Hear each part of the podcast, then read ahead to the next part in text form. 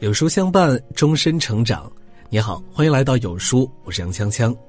今天为你分享的文章来自于有书万池。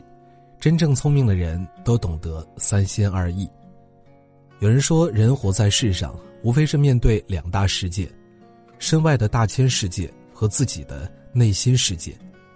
我们或许无法改变外物，但可以守住内心，得之坦然，失之泰然，剔除执念。修心修己，人生就是一个不断打怪升级的过程。聪明的人都懂得修炼这三心二意。狄仁杰在《幻经》中写：“多数人少容己，心安则福至。”意思是说，做人要学会豁达一些，多宽恕，多容纳，心安了，福气才能来。所谓心安，就是修炼一颗平常心。对人对事，既要积极主动，尽力而为，又要学会顺其自然，不必苛求完美。明代哲学家王阳明便深谙此道。二十二岁的时候，颇有天资的王阳明参加了三年一次的会试，却名落孙山。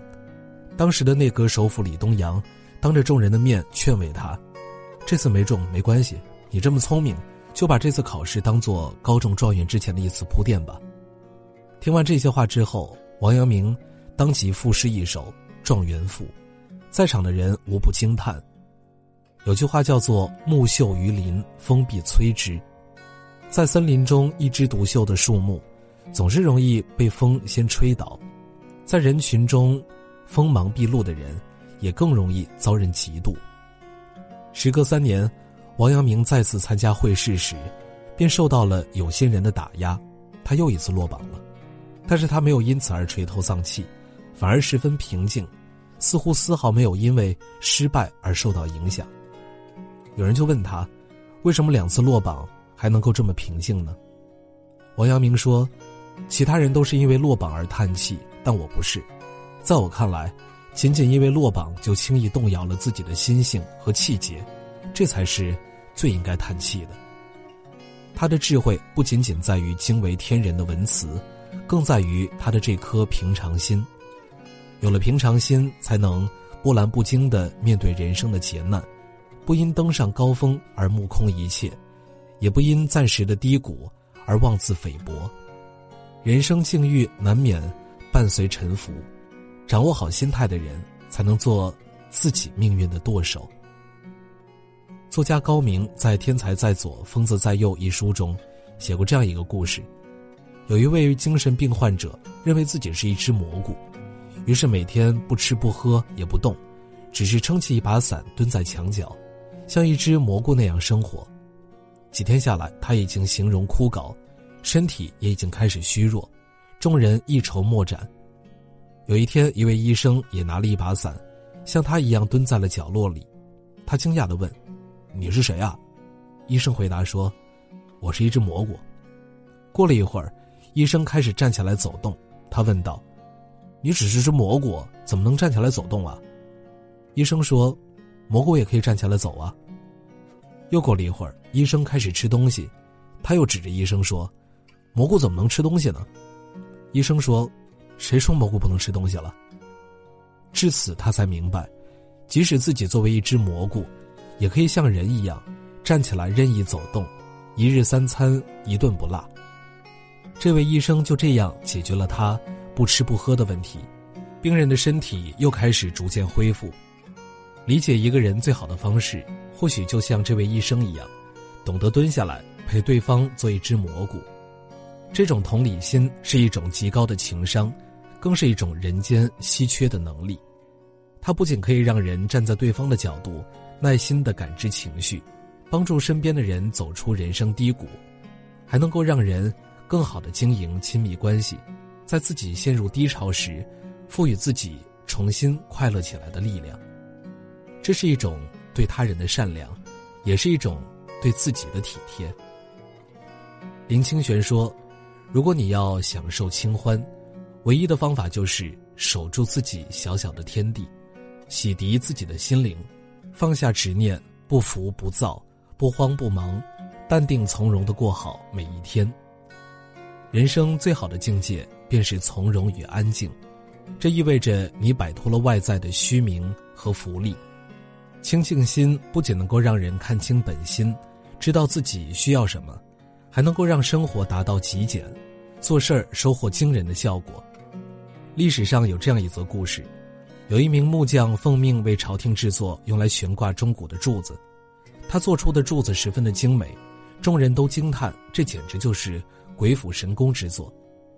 这件事儿传到了皇帝的耳中。皇帝便召见了这名木匠，问他：“为什么你做的东西总比别人的看起来精细又美观呢？”木匠回答说：“我每次开始做工作前，都会先让自己静下心来斋戒。当我斋戒到第三天的时候，就会忘记了丰功赏爵的诱惑；当我斋戒到第七天的时候，我已经没有了任何其他的想法。达到这个标准后，我去山上寻找木材就更加合适。”做工的时候也会精细许多。摒弃了杂念，就可以将注意力集中在眼前的事情上，效果也变得惊人。其实，人这一生最难得的快乐，不是进官加爵，也不是堆金堆玉，而是心无挂碍。心无挂碍，人便清净。用一颗清净的心来看生活时，一朵云、一弯月亮也会变得诗意起来。就像白落梅在《岁月静好，现实安稳》一书中，形容的美好生活：一剪闲云，一溪月，一程山水，一年华，一世浮生，一刹那，一树菩提，一烟霞。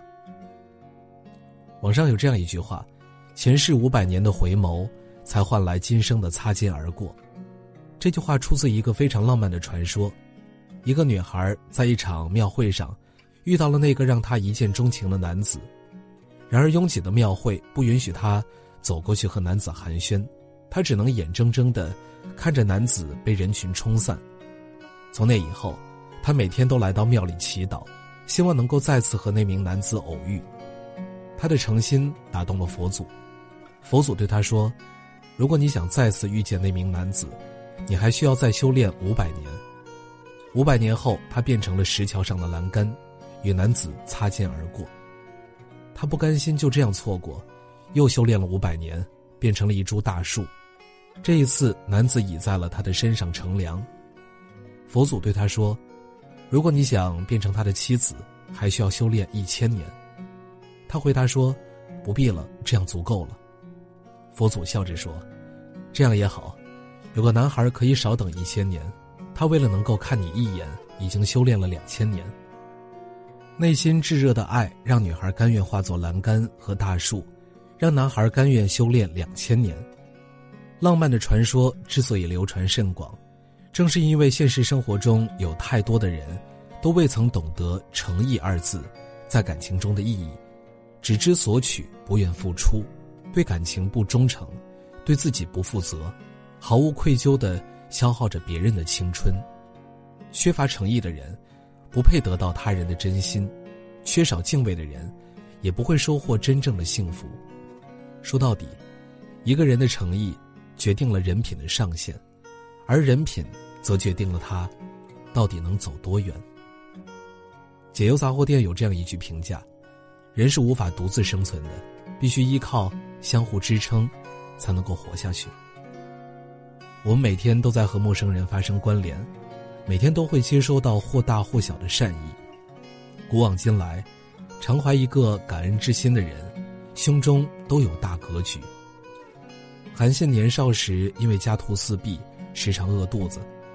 有一天他在城下钓鱼，有一位洗衣服的妇人见他可怜，便给了他一顿饭。韩信十分感激，对妇人说：“谢谢，我以后一定会重重的回报您。”夫人说。我看你年纪轻轻还不能养活自己，很可怜，并不是图你的回报。后来，韩信成了齐王，他立刻召见了那名当年对他有一饭之恩的妇人，并赏赐了千两黄金。据传，夫人去世时，韩信十分悲痛，命十万大军每人揣一兜土，为妇人筑了一个坟冢，规模宏大，被后人称为泰山墩。一饭之恩，竟以千金相赠。韩信的知恩图报，让他拥有了扩大胸襟。好人品积攒的运气，也助他成就了伟业。一个懂得感恩的人，必然不是内心凉薄的人，他们懂得珍惜别人的真心，也更值得获得尊重和信任。受到别人帮助，不吝谢意，才能够从一份善意中汲取更大的能量，然后在一来一往间，回馈出自己的善意。和一个懂得感恩的人交往，可以放心交付自己，做一个知恩图报的人，可以积攒更多的好运。人总是要哭过、笑过、走过，才会成长。欲望太大，就会模糊初心；过分在意输赢，就永远不会拥有好的心态。余生学会三心二意，笑看起伏盈亏，才能走得更稳。更远。